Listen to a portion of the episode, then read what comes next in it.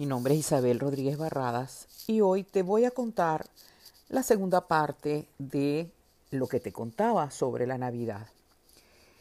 En mi primera intervención hablé del nacimiento del niño Jesús, de cómo la iglesia incultura esta fiesta eh, con la del Solis Invictus, pues aprovechando la gran fiesta que se hacía en Roma, en la Roma antigua, a posteriori de las Saturnales. Era un momento de mucha fiesta, de relajamiento, de compartir, de compartir banquetes, mesa, de ayudar a los demás, de invertir el orden social. En una iglesia perseguida este era el momento preciso y propicio para poder ir identificando la fiesta con la del nacimiento del niño Dios en la luz del mundo. Y así es como inculturan esta festividad. Les hablé de los Reyes Magos, de la estrella de Belén, de los regalos que llevaron los Reyes Magos, el oro, incienso, mirra y su valor simbólico. Hablamos también de el árbol de Navidad, lo tocamos ah, por un lado, los adornos, qué significaba, cómo llegó ah, el árbol de Navidad a ser tan representativo también de la Navidad. En la naturaleza, durante el invierno o previo al solsticio de invierno, eh, está como detenida, está hibernando, está apagada. Y entonces los paganos, que eran los campesinos, eh, por magia simpática, tenían que invocar la luz del sol a través de fogatas tanto en el solsticio de invierno como en el, de verano, el del verano, pero también colgando en las ramas secas de los árboles más grandes, colgaban cintas, colgaban elementos que invocaran, que solicitaran, que imitaran el retorno de la verdura, de lo verde del árbol, ¿no? Y entonces, así eh, esto lo conectamos con el árbol de Navidad y todas las cosas que se le cuelgan al árbol se colgaban los piñones, que son también un símbolo de eternidad. El piñón queda, es como, como señal de que eso va a revivir.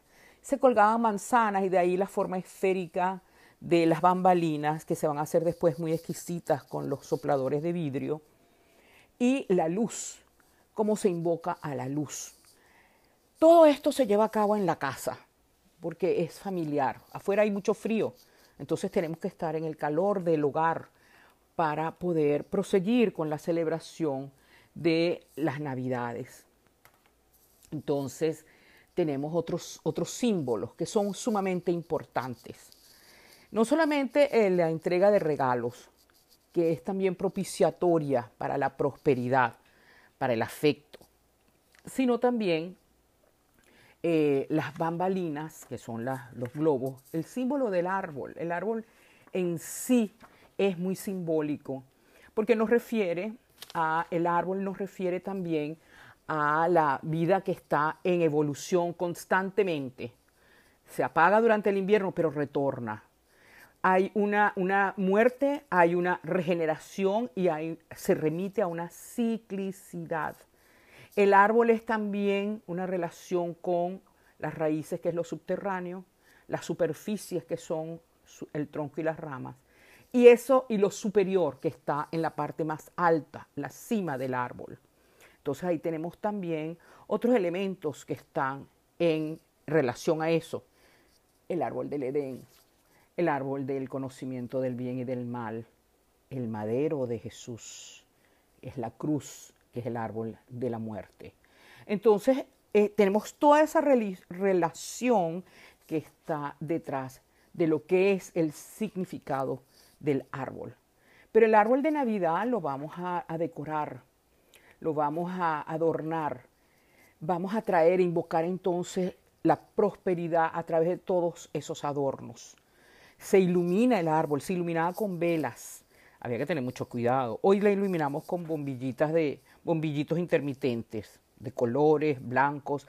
Esa luz es la que invita a la luminosidad. Es lo que además nos refiere a la luz del mundo. Es la evocación de la luz, la luz que tenemos, que estamos, que buscamos, que queremos. el invierno es una época muy oscura, entonces iluminamos eh, el interior de nuestras casas, buscando también iluminarnos nosotros mismos. Así tenemos también otros, otros símbolos que son las del muérdago. El muérdago que es esa, esa mm, hoja que se mantiene verde y que tiene ese valor eh, eh, de la, mm, del beso. Es una tradición. La, la pareja que se encuentra abajo de un muérdago entonces se besa. De modo que em, tenemos todos esos elementos que nos invitan a la prosperidad, a la luminosidad, al buen, al buen augurio. Tenemos todo eso junto. Tenemos también, por supuesto, los colores. ¿Qué significan los colores en la Navidad? En la Navidad nosotros llenamos de color la casa. Primero, el verde. El verde que evoca la naturaleza, por supuesto, el verde que evoca el renacimiento, la vida, la esperanza, si lo vemos desde el punto de vista litúrgico, el verde que nos invita a que la naturaleza puede estar en nuestras casas. Tenemos también el rojo, que el rojo evoca entonces pues la sangre del sacrificio. Es, pero además el rojo es un color real, el que usaban los reyes pero es también la sangre que va a verter en el sacrificio, eh, como ya he dicho, el cordero. El blanco es un color que nos indica la pureza, tránsitos. El blanco también lo usamos mucho, pero además es muy evocador. Si estamos en un país donde hay nieve, todo está lleno de nieve, entonces, de nieve, entonces ahí tenemos ese color evocador de la blancura, que además refleja la luz, que es luminoso.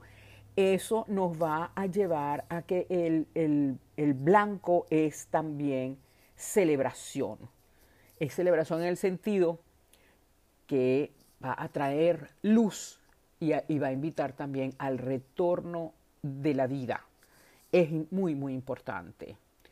Em, bueno, el, azul y el blanco son los colores de la Virgen. Se representa muchísimo menos en la época de Navidad, sino que resaltan los colores verde, rojo, el blanco, el dorado, porque el dorado evoca al oro, que es el metal noble, que es el metal de la realeza, que es la evocación de la luz solar también, es el reflejo de los rayos solares. El oro es ese, ese, metal noble que es incorruptible. Se usa también la plata porque es también evocación del blanco, de metales preciosos. Tenemos todos estos elementos que vamos poniendo en nuestras casas y que tienen un significado. Por eso prevalecen esos colores. Y en este momento recuerdo también, y debo hacerlo, el de la Navidad, la planta, la flor de Pascua, que no es una flor, son hojas. La flor es el pedacito chiquito que está dentro, pero es tan hermoso y tan propiciatorio que esa flor de Navidad es justamente en esta temporada que aparece, ¿no? Y que tiene esas hojas muy rojas o bien un color así como amarillento dorado que es muy hermoso y que está, permanece en nuestros hogares, es muy evocador que en esta temporada precisamente sea esta, esta, el, esta flor la que adorne nuestras casas. Una flor que además es de origen mexicano, tenemos que recordarlos. México nos regaló esta flor que es tan evocadora y tan propiciatoria.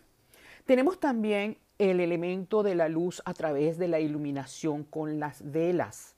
Las velas son luz, pero además hay una relación de lo material y lo espiritual. ¿Por qué? Porque se encienden y entonces al encender la vela, ahí hay un fuego, un fuego reparador, transformador, que hace que aquella cera que es material, que es concreta, se diluya, se derrite, se transforma. Hay en todas las tradiciones esa, esa flama. Va a significar la purificación, la iluminación. Entonces hay la espiritualidad, la trascendencia. Eso hay, hay una relación de trascendencia cuando nosotros estamos celebrando las navidades. Entonces las velas navideñas eh, tienen esa, esa función de la regeneración, del fuego purificador, que invoca también a la transformación y por tanto a la vida. Y por eso aún hoy nosotros encendemos velas durante la Navidad. Eso es, importantísimo para nosotros. Y porque además significa iluminar desde adentro. Las calles no las iluminamos con velas, lo hacemos desde el interior de nuestros hogares. Hay un sentido acogedor al encender las velas. Es una luz que no es aterradora, no es esa luz que te enseguece, es una luz transformadora, acogedora.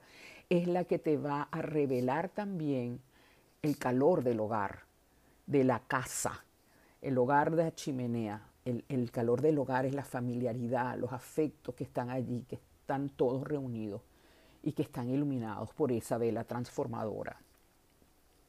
Entonces, es así como tenemos esta relación de todos estos elementos desde la naturaleza y el reflejo en los colores.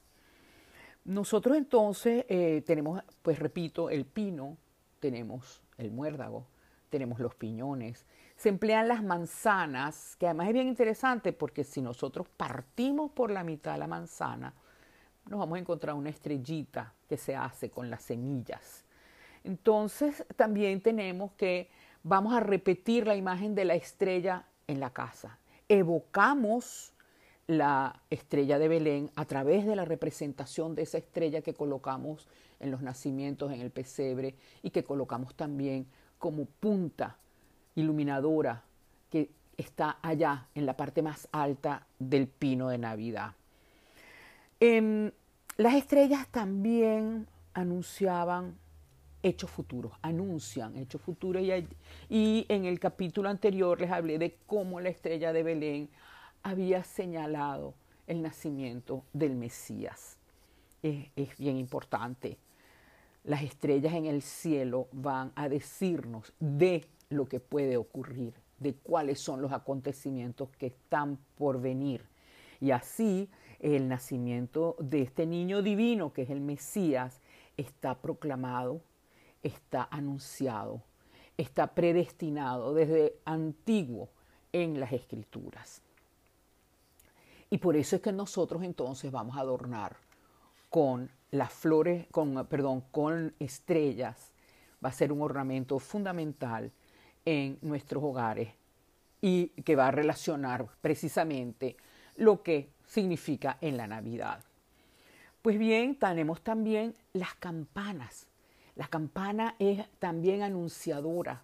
Tenemos campanitas, tenemos mm, eh, campanas más grandes, eh, y, y entonces ese sonido del campaneo, de la campanita, todo eso son instrumentos que invitan también a la purificación con sus tañidos, porque son capaces de alejar las malas influencias, son capaces de exorcizar esas, malas energías que pueden llegar y ese sonido fino, transparente, cristalino de la campana es la que va a permitir que su eco sea también purificador.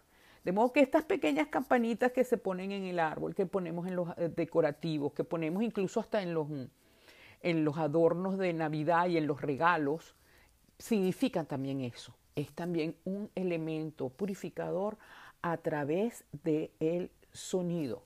Es lo que hacían los heraldos. El heraldo sonaba una campana para anunciar. Eran portavoces, eran mensajeros. Entonces se oyen campanas que son las que anuncian eh, las noticias. Las campanas al vuelo en las, en, las, en las iglesias anuncian buenas nuevas. Las campanas al vuelo, el tañir lento de la campana anuncia todo lo contrario. De modo que también hay un significado en el uso de las campanas. Las campanas son anunciadoras, son mensajeras, son también purificadoras. El tañir de las campanas evoca a todo eso. Hay también, eh, hablaba yo, pues como de las manzanas se colgaban de los árboles y después eso se fue en, una, en una forma exquisita transformando en las bambalinas, las esferas que se cuelgan del árbol, que a veces eran unas obras extraordinarias de arte.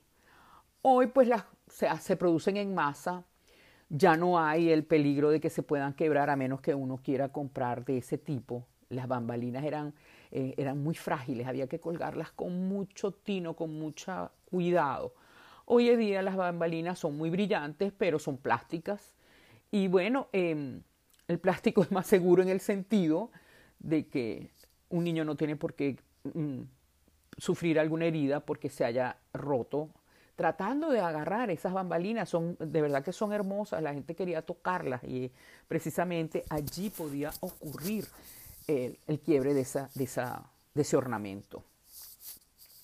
Las manzanas entonces se usaban, se regalaban, se regalaban como obsequio.